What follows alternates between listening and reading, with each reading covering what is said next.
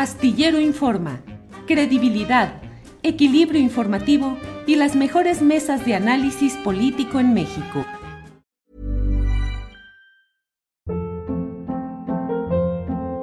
Hold up. What was that? Boring. No flavor. That was as bad as those leftovers you ate all week. Kiki Palmer here, and it's time to say hello to something fresh and guilt-free. Hello Fresh. Jazz up dinner with pecan-crusted chicken or garlic butter shrimp scampi. Now that's music to my mouth. Hello Fresh. Let's get this dinner party started. Discover all the delicious possibilities at hellofresh.com.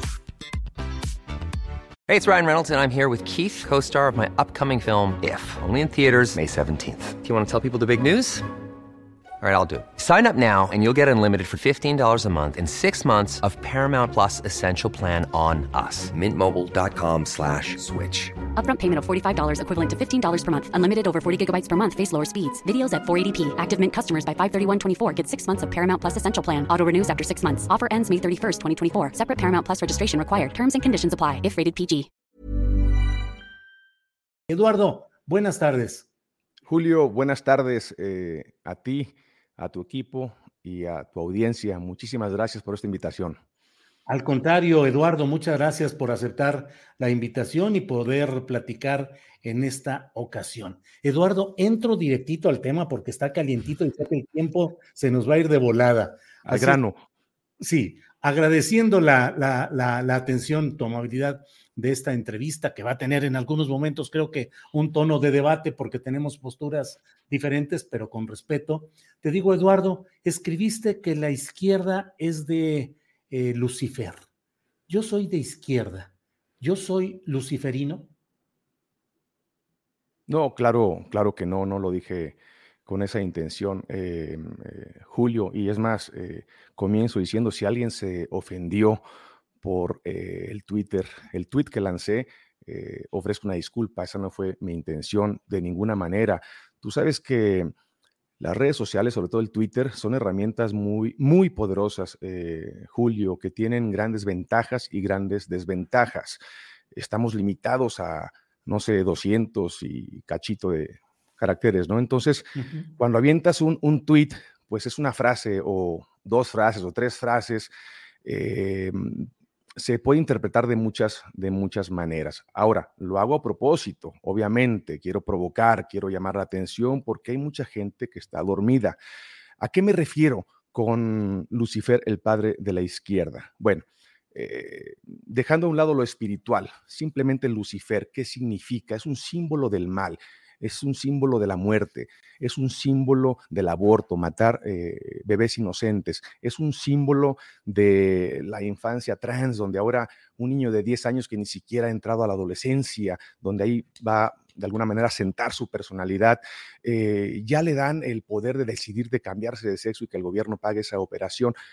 Eso para mí representa eh, el mal, son locuras y en relación a eso, o sea, en relación al aborto, es ahí donde dije, Lucifer, el padre de la izquierda, en relación a los que promueven el aborto dentro de Pero la izquierda. Pero no lo explicaste ahí, donde Eduardo.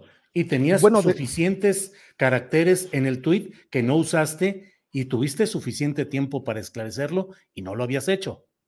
Bueno, porque esperaba que alguien como tú me invitara a, a aclarar esto y mira, eh, funcionó Eduardo, y lo agradezco. Pero entonces estabas diciendo mentiras, Eduardo. No, no son mentiras, Julio. O sea, la izquierda sí somos hijos de Lucifer, pues.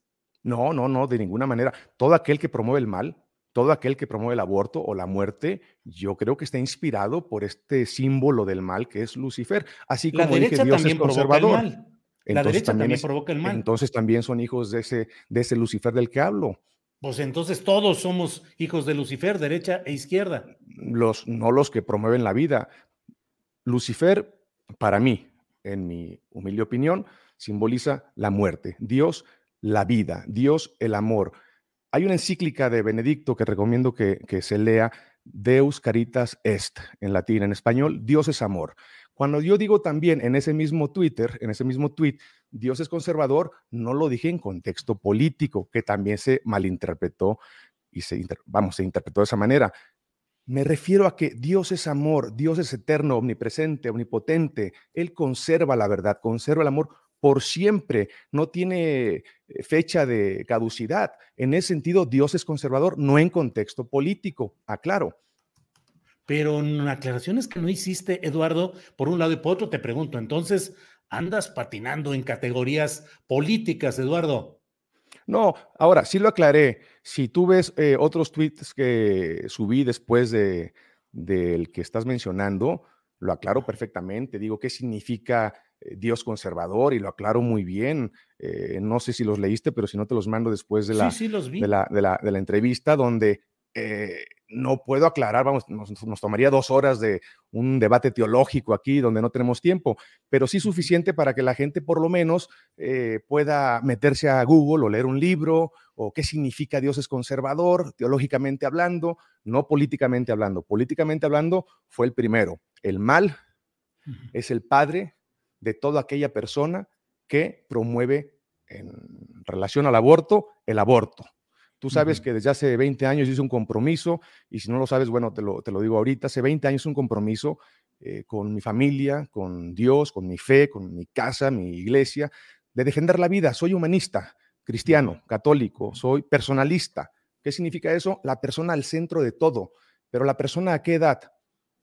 En todas las edades, Julio, desde la concepción, cuando en ese momento existe ya una persona que se le puede llamar embrión, cigoto, feto, nace, bebé, eh, cinco años niño, después adolescente, después adulto y después el que sigue, ¿no? Pero ¿qué somos en esencia? Personas, seres humanos. Entonces, un personalista, un humanista, centra al ser humano en el, en, vamos, eh, en lo más importante. Y yo creo que la misión de todos, izquierda, derecha, arriba, abajo, creyentes, no creyentes, humanistas, tenemos que trabajar muy duro para que ese ser humano pueda potencializar, pueda alcanzar su máximo potencial, convertirse en la mejor versión de su persona, usar los talentos que él tiene para hacer de este mundo un mejor lugar. Por eso no me gusta que las etiquetas o que de pronto te encancillen, porque si dicen que eres de derecha, primero hay que definir qué significa para ti ser de derecha. Pero tú eres de derecha, Eduardo, ¿o no? depende qué significa para ti ser de derecha. Agustín Laje eh, eh, ideólogo argentino de lo que él dice que es la nueva derecha y que está batallando, dice que está presentando la batalla cultural, dice que uno de los grandes problemas es que la gente que tiene un pensamiento conservador y que es de derecha no lo reconoce y que están muy claros los campos entre lo que es izquierda y los que somos de izquierda abiertamente lo reconocemos y diría que hasta con orgullo, pero la derecha no lo reconoce. ¿Tú eres de derecha o no? En esa histórica división entre izquierda y derecha, que es del conocimiento mundial, Eduardo. Bueno, bueno eh, creo que también esos términos ya son un poco eh, obsoletos, ¿no? Eh, ¿Por qué? Porque incluso en la izquierda, izquierda, izquierda qué? Izquierda centro, izquierda radical, ultra izquierda, extrema izquierda, izquierda moderada. ¿Qué izquierda eres tú? Izquierda de moderada. ¿Eres izquierda moderada? Sí. Sí, porque soy periodista que ejerce su función con moderación. Si por ejemplo, tú tienes sería de izquierda radical si estuviera en la política. Pero tú, bueno, a ver, pero a ver, Julio, pero tú has estado en la política, tú estuviste en el PRI. Sí, sí, sí, así en es. San Luis Potosí. sí, fui dirigente. Ahí, ahí qué izquierda eras en ese entonces. La izquierda radical que buscaba luchar desde adentro del sistema para cambiarlo. Usando, pero, usando armas y cosas así o no? No, no, no. ¿Algún día tú pensaste que usar armas, o sea, ser parte de una guerrilla, era algo bueno? No, no, no. No, pero no estigmatizo a quienes optaron por ese recurso, porque reconozco la realidad. Ah, entonces justificas ese recurso, Julio. No lo justifico, lo entiendo. Lo entiendo. es violencia, Julio, no, no está bien. Eso es contra violencia contra los derechos humanos. Yo creo que Oye, es que yo llevo podemos estar en desacuerdo tú dices, en, Dios cosas y yo jamás, jamás eh, levantaría ni la mano eh, así estemos en desacuerdo, que no creo, yo creo que estamos en, eh, hay más coincidencias entre tú y yo de las que eh, nos imaginamos. Yo creo que hay cosas en las que estamos, de las, vamos, hay, diferencias, sí, pero hay más coincidencias, en otra ocasión ya platicaremos. Pero te pregunto, Dios pero es yo revolucionario. Creo que nunca se justifica, ¿cómo? Dios es revolucionario, no es conservador. Pues depende, hay que, hay que también definir qué significa revolucionario. Por ejemplo, eh, en, momentos de mentira universal, decir la verdad es un acto revolucionario, pero sin armas. O sea, hay revoluciones pacíficas. O sea, levantarte porque estás cansado de la injusticia que ves en Jesús un gobierno. a los fariseos. Jesús corriendo a los fariseos. A los fariseos del templo. Un acto revolucionario. Mm, ¿Con violencia verbal, cuando menos? Bueno, no, yo no diría que es una es violencia, yo creo que es decir la verdad. Les dijo hubo violencia, los corrió. Bueno, es que estaban, ve lo que estaban haciendo, bueno, convirtieron el templo en un mercado, en una También, la casa de Dios en un, en un mercado, es como si de pronto, no sé, se meten a tu casa que es, eh, ¿e-, ¿eres casado? Pero sí, pero hubo violencia ahí de Jesús casa, no ¿cómo los, ¿cómo los correrías? Y de pronto tus enemigos quieren convertir tu casa en un mercado, los vas a correr a patadas y es completamente Ahí vale la justificado. Sí, vale la violencia. Mientras no uses armas, mientras no mates a otra persona. Eso sí no lo justifico nunca, nunca le levantaría la mano a nadie. Puedo estar en desacuerdo, Twitter es muy polémico. A ver, simplemente, Julio, cuando anunciaste que me ibas a entrevistar, se te fueron a yugular tus propios seguidores, pero muy fuertes, sin fal pero, pero faltando al respeto, eso no se vale. Yo, bueno, se vale porque pues eh, lo estamos viendo, ¿no? No se debe. Yo creo que el respeto, tú eres una persona, he visto entrevistas con, con, con otros personajes que no estás de acuerdo con ellos en muchas cosas, pero ante todo, eres una persona muy respetuosa. Eres una persona que incluso en su vocabulario ni maldiciones dice, bueno, no he escuchado ninguna en tus programas, ¿no? Eh, eres un caballero y eso es lo que yo quisiera invitar a la gente. Por eso acepté la entrevista también porque sí, sí se puede eh, dialogar, sí se puede trabajar eh, de la mano con alguien con el que no estés de acuerdo en, en otros temas, pero hay temas como por ejemplo en la trata de personas. Yo estoy seguro que tú y yo en ese tema sí nos tomamos de la mano. Erradicar la trata de menores para explotación sexual, un problema global, particularmente en Estados Unidos y en México. Estados Unidos es el consumidor número uno, número uno de sexo con niños en el mundo, pero Julio, tristemente, México es su proveedor número uno. Y yo no veo que mucha gente esté haciendo algo. Eh, apenas empezamos esta gira contra la trata hace, hace dos meses y hay gobernadores, no voy a decir nombres, pero ya hay gobernadores que dicen, no, yo no me quiero meter en este tema, mejor, eh, mejor yo no, no participo. ¿Cómo no vas a participar, maestro?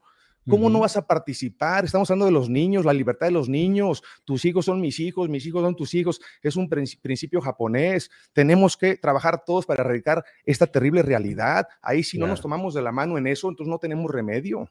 Eduardo, eh, Dentro de lo que tú estás haciendo, ¿estás considerando la posibilidad de participar en política electoral con algún partido o con alguna organización?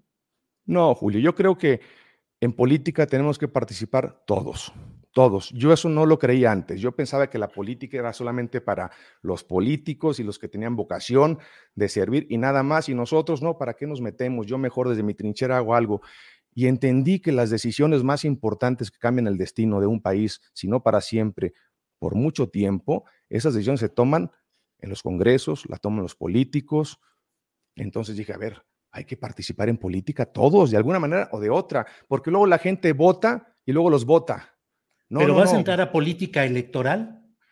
No, ¿Vas a ser candidato a algo en 2024? No, y además no creo en los partidos. Eh, Julio, yo veo que los partidos han defraudado eh, ¿También la derecha? ¿También Acción Nacional?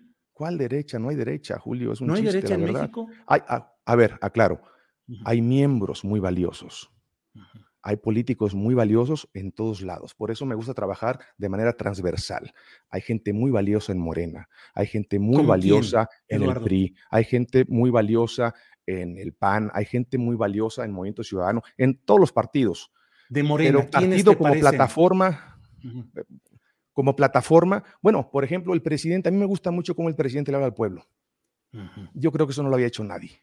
Eh, yo no sé cómo tú estés con el presidente, yo lo conocí una vez nada más, eh, no sé en cuántas cosas estás de acuerdo con él o en cuántas no. Ahora, no va a haber un personaje jamás con el que estemos de acuerdo en todo, eso no existe. Mira, Dios ya vino hace dos mil años y ve cómo le fue a la cruz lo llevamos. Ahora imagínate un pobre mortal, pues ni modo que seas más que Dios. No, hombre, me, declaro impotente y ni a la esquina llego por mérito propio. Pero sí te puedo decir que los partidos como plataforma han defraudado al, pueblo, al pueblo de México. Yo no creo en los partidos, hay mucha corrupción, hay mucho wiri wiri, eh, dicen una cosa, hay muchos lobos disfrazados de oveja que se hacen pasar por eh, gente que no son para engañar al pueblo, incluso utilizan a la Virgen de Guadalupe, imagínate nada más, eh, juegan con la, con la con la fe del pueblo, la utilizan y no creen en ella, no hay devoción en ella. Entonces, yo ¿Te estoy, la verdad, a Morena? No, todos, como plataforma todos. Yo creo que, Morena, solo, yo creo que Morena solo hay una y tiene nombre y su nombre es Guadalupe. entonces el nombre del partido Morena viene, bueno, significa otra cosa, ¿no? Pero hay gente que pensó que le habían puesto ese nombre por la Virgen de Guadalupe. Entonces hay que aclarar que no fue por eso. Y si fue por eso, pero el significado es otra cosa, y los frutos de ese partido son otra cosa, pues entonces la gente se confunde, entonces hay que aclarar las cosas, ¿no? Yo creo que ser devoto de la Virgen de Guadalupe, mira, yo tengo un tío que es ateo, me fui a comer con él hace poco y me dice, sobrino, yo soy ateo pero guadalupano. No sé qué significa eso, pero bueno, yo creo que le tiene un amor muy grande a la Virgen de Guadalupe porque su mamá sí era muy devota, ¿no? Entonces, tal vez por el, eh, no sé, por el recuerdo, ¿no? Pero la Virgen de Guadalupe es un, es un, también es un, es un ícono que promueve la vida. Apareció hace 500 años casi embarazada cuando había sacrificios humanos. Y nuevamente, nuevamente, ¿quién nos mete el gol en el tema del aborto en Ciudad de México? Tú debes de saber. ¿Quién era el jefe de gobierno en ese entonces, cuando se legalizó el aborto hace Marcelo Ebrard. Marcelo Ebrard. El rey de la muerte. El rey de la muerte. Eduardo, ¿qué opinas en general del gobierno de Andrés Manuel López Obrador? Bueno, te decía que en, en, relación su retórica y cómo le habla al pueblo, le pongo 10. Nadie lo había hecho de esa manera.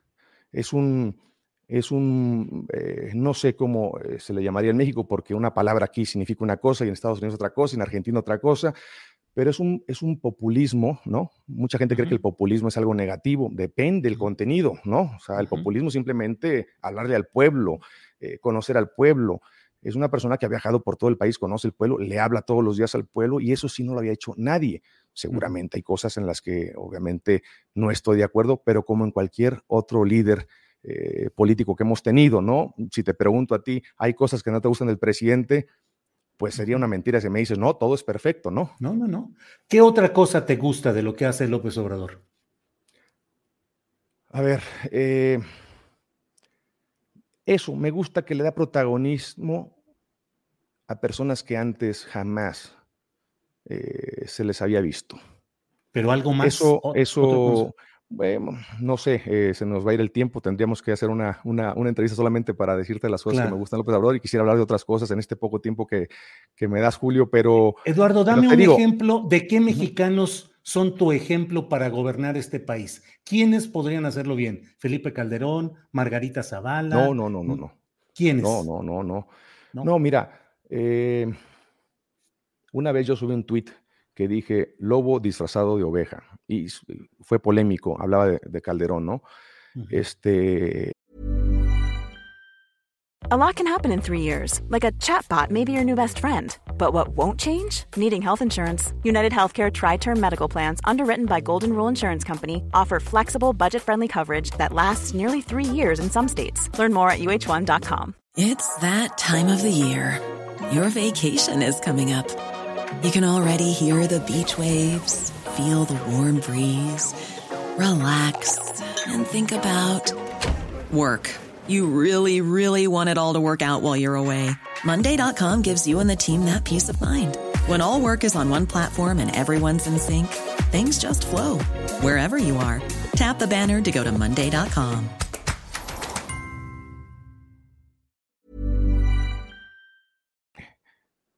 Veces me va la mano, a veces hablo de más, ¿no?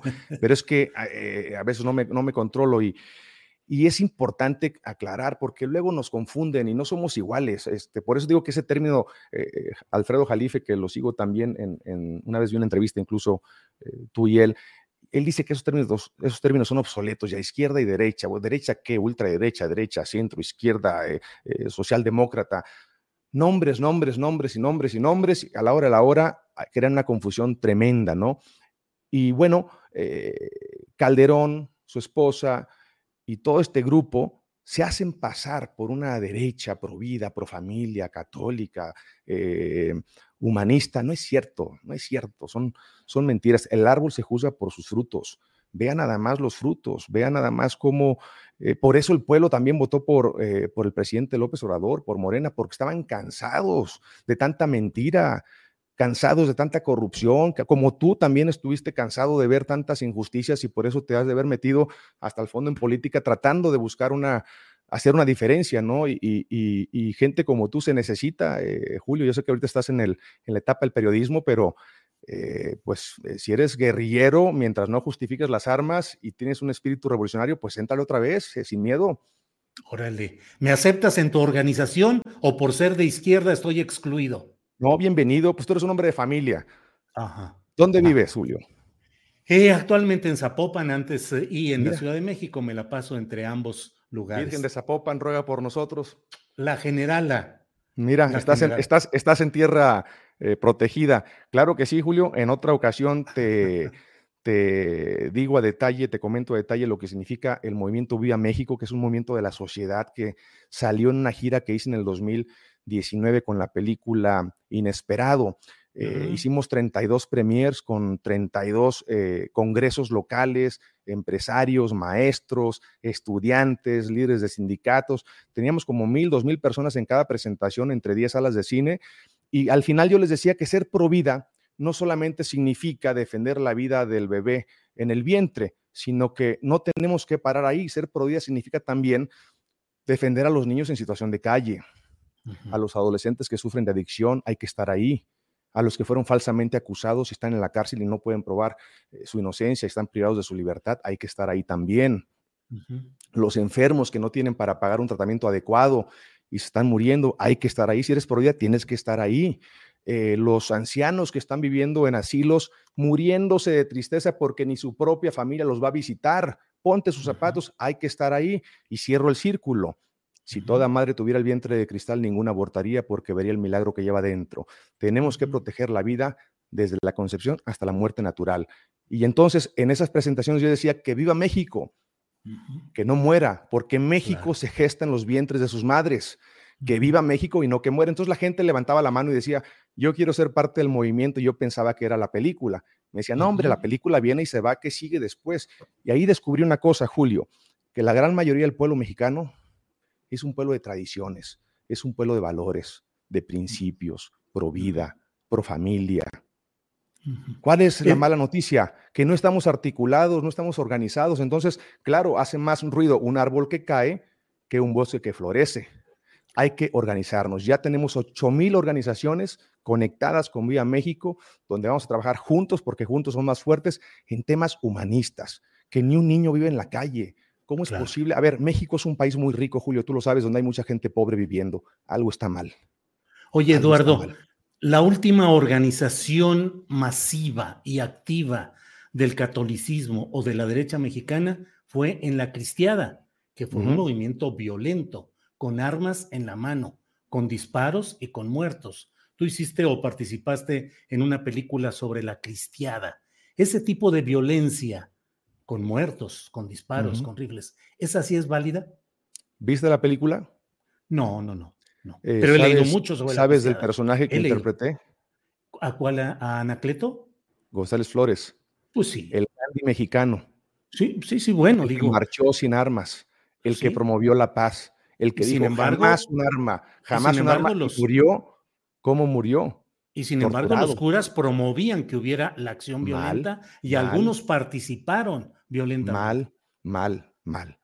¿La iglesia mexicana ha estado bien o mal históricamente?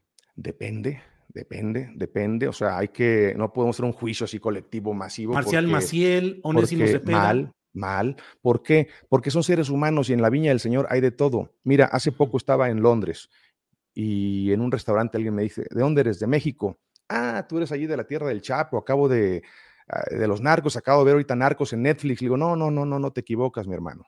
Eh, en México hay como en Inglaterra, de todo. En la viña del Señor hay de todo, gente buena y gente mala. No nos pongas en una cajita solamente por una serie tonta que viste en Netflix, por favor, ¿no? Entonces, es lo mismo en la iglesia y en México y en cualquier parte del mundo. En la iglesia está formada por seres humanos. Hay sacerdotes santos, muy buenos, mártires, que han dado su vida por amar al prójimo, y hay sacerdotes que son lo contrario, lobos disfrazados de oveja. Jesús mismo lo dijo en la Biblia. Entonces, no nos escandalicemos, no nos asustemos. Eso hay en todos lados. Entonces hay que, eh, cualquier sacerdote que te promueva un evangelio diferente al que nos da Jesús, pues no es, eh, no viene de arriba, es hijo también de Lucifer. Para que no te sientas mal, que solamente lo digo en, temas de la izquierda, lo, digo en general, Julio. ¿Coincides, Eduardo, con las voces que dicen que en México nos estamos encaminando hacia una dictadura o hacia el comunismo? No, no, yo creo que ya el comunismo ya no, no existe. Hay cinco países por ahí que, que dicen que, todavía son comunistas y los analistas bien eh, están ya matizando muchas cosas, hay mucha apertura. Yo creo que el comunismo como tal es un tema que ya no, no, no existe. A veces alguien lo pone para provocar y además el lenguaje es muy tramposo porque de pronto ya se vuelve todo al revés. Alguien que defiende la vida, la familia como yo, le dicen fascista. Pues, ¿cómo voy a ser yo un fascista, hombre? Pero bueno, eh, los apodos, los nombres se confunden. Eh, si ya no estás de acuerdo con alguien, te dicen Hitler. ¿Y qué tengo que ver con Hitler? Pero bueno, así es, así es el, el, tema, el tema moderno hoy en día, ¿no? Yo no creo, yo creo que, a ver, yo creo que México tiene mucho potencial, Julio, dejando ahorita un tema, la política a un lado y los partidos y el presidente. Repito lo que te dije hace un momento. Somos un país muy rico, México es un país muy rico, donde hay mucha gente pobre viviendo y eso no, no puede ser, eso está mal y hay que, hay que, hay que corregirlo. Porque de nada sirve simplemente tener una narrativa y una retórica si los resultados no, eh, vamos, no, no son positivos. Claro. Sigue habiendo más pobreza, sigue habiendo más inseguridad. No, tenemos que hacer algo y todos, porque también nos encanta señalar. Cuando señalas, hay tres dedos que te señalan a ti. Yo creo que si quieres que cambie México, cambia tú. Cambio yo, cambia México. Es un tema primero individual. Cambio yo me voy a levantar todos los días a trabajar muy duro para hacer una diferencia, usar los talentos que Dios me dio para servir a mi prójimo, para amar, amar a mi prójimo, dar la vida por mi país. Soy patriota, soy guadalupano, soy mexicano, amo mi país y creo que tenemos mucho potencial. Y es ahí donde empieza el cambio. Claro, Eduardo, ¿estás en sintonía política, ideológica con Vox, el partido español de ultraderecha? hay cosas que sí. Por ejemplo, la mayoría. La defensa de la vida en la defensa de la... No conozco todo su plataforma, eh, acabo de conocer a Santiago hace justamente cuando vino a México, hablamos, eh, cenamos y nos centramos en los temas de vida y familia, libertad religiosa, eh, economía libre para todos, porque también hay un capitalismo salvaje que está mal. El capitalismo no es malo, el capitalismo salvaje es pésimo. ¿Por qué? Porque solamente unos suben y los demás son atropellados. Eso no está bien. hablamos de esos temas y en esos temas sí estamos de acuerdo. En otros temas, pues tengo que conocerlos eh, más, pero sí sé de, vamos, de persona a persona el amor que le tienen a México. Sí sé que los han eh, puesto en una caja donde los han también eh, difamado, porque también suele pasar eso, Julio, cuando uno se mete a defender la vida, en mi caso, por ejemplo, a defender la vida, acabar con la trata de personas, a defender los valores tradicionales, el matrimonio hombre-mujer. Estoy metiéndome con mafias del poder. Hay mucha gente poderosa involucrada en lo que estoy. Ya te imaginarás los ataques, las amenazas, las difamaciones, las calumnias, bienvenidas, porque quiere decir que vamos cabalgando. Bien, pues eh, Eduardo, estamos ya en la parte final, llevamos ya media hora, como te dije, se nos iba a ir media hora. Sí, hacemos una segunda parte si quieres, en otra ocasión, cuando tú tengas chance, volvemos a otra plática, pero quisiera cerrar solo preguntándote o pidiéndote tu opinión rápida sobre algunos temas. Homosexualidad, Eduardo. ¿Es, es pregunta? Eh, ¿Qué opinas, sí, qué opinas sobre la homosexualidad? Yo creo que, bueno, no creo, sé eh, que Dios creó hombre y mujer, que haya tendencias de una mujer o de un hombre a lo que sea, Dios nos llama a todos a elevarnos con su gracia para alcanzar la perfección y alcanzar la santidad a la cual todos somos llamados, que es vivir en el amor de Dios.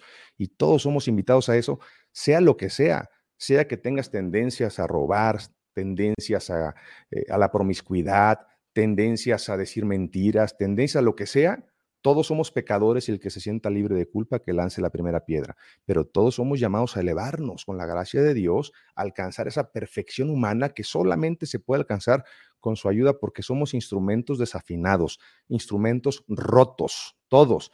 Y el único que puede hacer melodías con instrumentos desafinados, melodías perfectas, es Dios.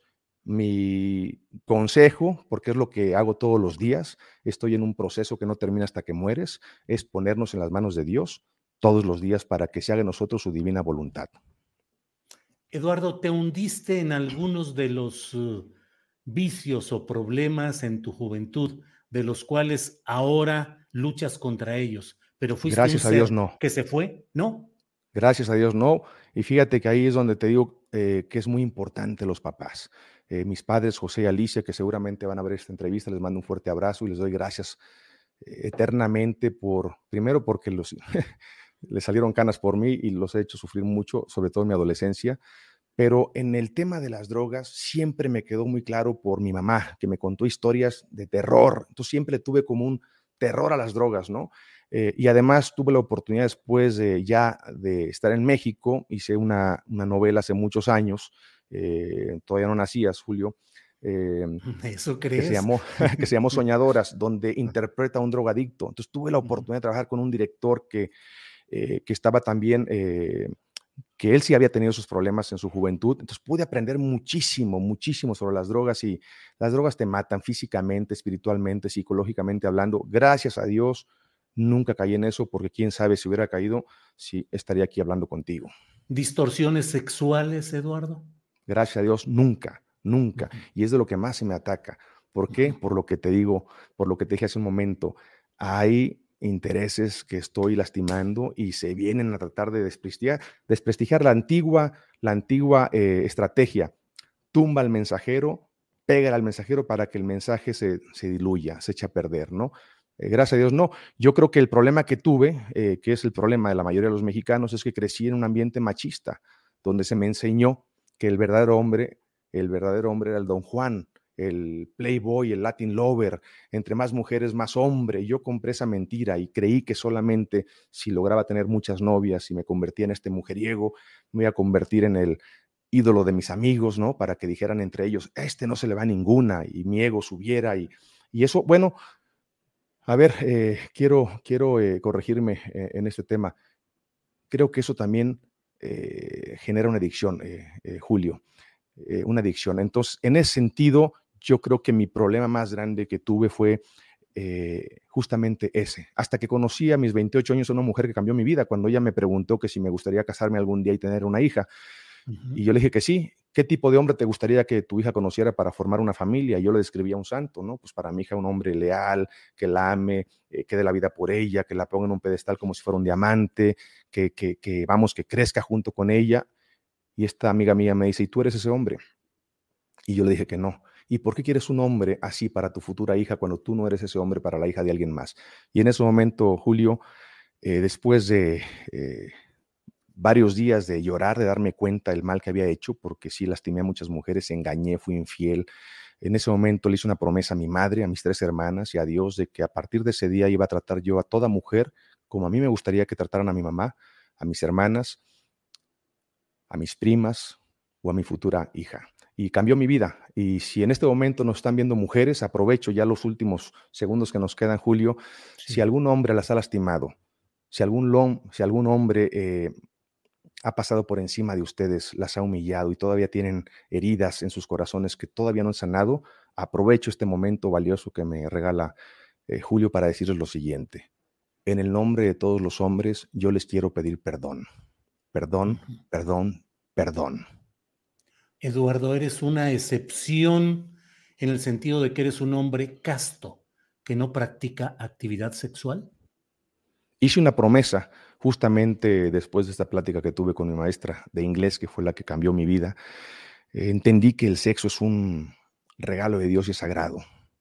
Y ese regalo de Dios, que es sagrado, eh, en ese momento me quedó claro que lo quería compartir con la persona más importante de mi vida. Y esa persona va a ser mi esposa, la madre de mis hijos. ¿Cuándo voy a saber quién es esa mujer, quién es esa persona? El día en que me case, que haga unas promesas donde le diga te amo hasta que la muerte nos separe. No ha llegado ese momento, por lo tanto llevo casi 20 años practicando la, la castidad. Ojo, solamente se puede lograr con la ayuda de Dios porque por mérito propio soy un hombre débil que obviamente pues ve eh, alguna mujer Pues guapa y pues obviamente eh, los, los deseos eh, naturales que todo hombre tiene, pues esos no se, no se van, ¿no? Sin embargo, se pueden controlar. Eh, porque muchos amigos me decían, pero eso es una ¿Cómo, necesidad Eduardo? ¿Con física". oración? ¿Con Pues sí, mira, oración? Julio, mucha gente dice que las relaciones sexuales, el sexo es una, es una necesidad física, es una mentira, ¿no? Necesidad física es respirar, porque si no respiras te mueres. Necesidad física es comer, si no comes te mueres. Yo no he escuchado que alguien haya muerto por abstinencia. Entonces, más bien es un deseo, es un deseo muy fuerte que se puede controlar con la mente. Aristóteles decía, no hay conquista más grande que la conquista de sí mismo. Entonces, ¿cómo? Pues con oración, con eh, ayuno, con eh, penitencia, con ofreciendo, o sea, no lo vas a reprimir ese deseo, al contrario, lo vas a elevar, lo vas a convertir, lo vas a canalizar en otras cosas. Y te puedo decir que en estos 20 años, eh, las bendiciones, las cosas que he vivido, no, no, no las cambio por nada, por el- los años donde anduve eh, viviendo de manera desordenada.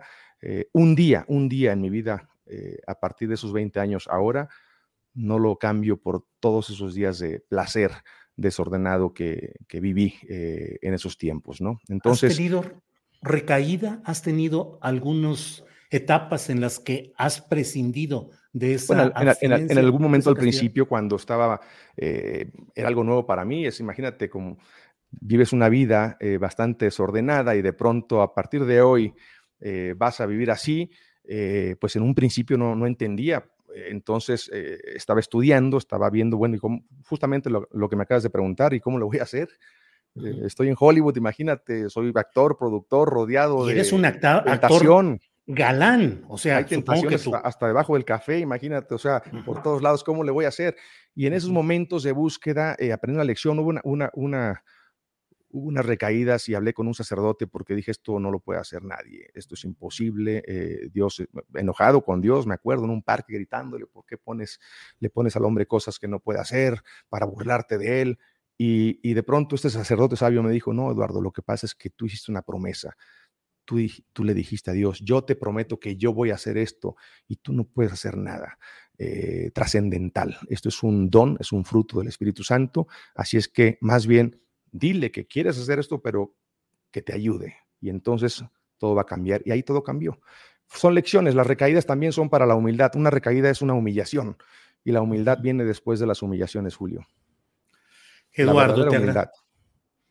Eduardo, te agradezco mucho la, la atención de tomar esta entrevista, de hablar con la amplitud que se ha hecho, con respeto y con diversidad de puntos de vista, pero con mucho respeto. Así es que a reserva de lo que desees agregar, Eduardo, yo te agradezco esta oportunidad en la que ya llevamos casi 40 minutos corriditos Ándale. y nos podríamos echar un rato más, Una pero te lo Julio, agradezco. por pasarme. eh, por no, pasarme no, no, al contrario, a ti. eh, de- del tiempo. No, pues simplemente agradecerte, eh, nuevamente decirte que eres una persona, eres un caballero, eres una persona muy respetuosa.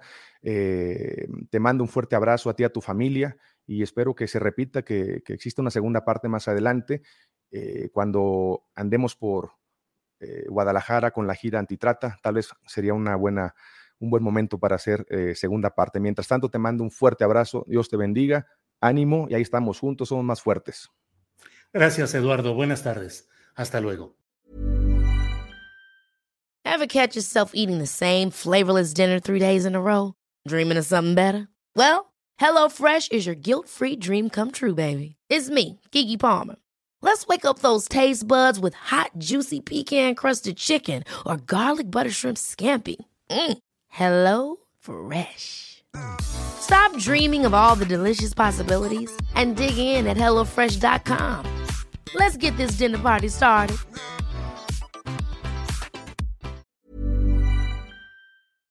Para que te enteres del próximo noticiero, suscríbete y dale follow en Apple, Spotify, Amazon Music, Google o donde sea que escuches podcast. Te invitamos a visitar nuestra página julioastillero.com.